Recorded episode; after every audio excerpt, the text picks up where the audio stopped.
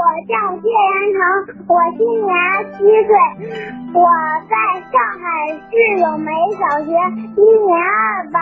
今天我提的问题是：为什么其他的小动物都有尾巴，而人却没有呢？谢谢。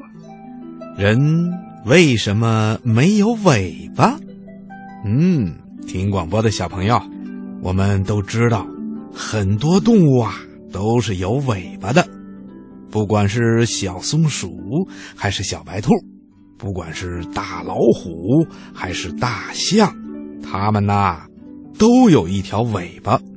这些尾巴有的长，有的短，有的粗，有的细。但是不管什么样的尾巴，对动物来说都是非常有用处的。就拿小松鼠来说吧。它们在树枝间跳来跳去，可是它们从来都不会从树上掉下来，这是为什么呢？呵呵，博士爷爷告诉你吧，这就是松鼠大尾巴的功劳。因为小松鼠在树枝间跳来跳去的时候啊，总是让它的尾巴摆来摆去，因此就保持了身体的平衡。所以啊。它就不会掉下来了。另外呀，到了冬天，松鼠睡觉的时候还可以把它的大尾巴当被子盖，特别的暖和。听广播的小朋友，你看，尾巴对松鼠来说是不是非常的重要啊？那为什么人没有尾巴呢？嗯，其实啊。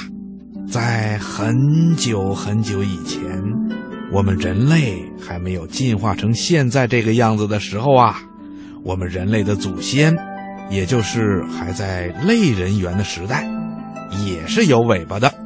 那个时候啊，类人猿还生活在树上，尾巴也和其他的动物一样，起着平衡的作用。后来呀，由于环境发生了变化。类人猿就不得不从树上下来，来到地面上生活。慢慢的，从爬着行走到站起来，用后肢走路，用前肢来抓东西，而且呀，变得越来越灵巧。它们的四肢呢，也由于分工的不同，就逐渐的变成了手和脚，大脑也更发达了。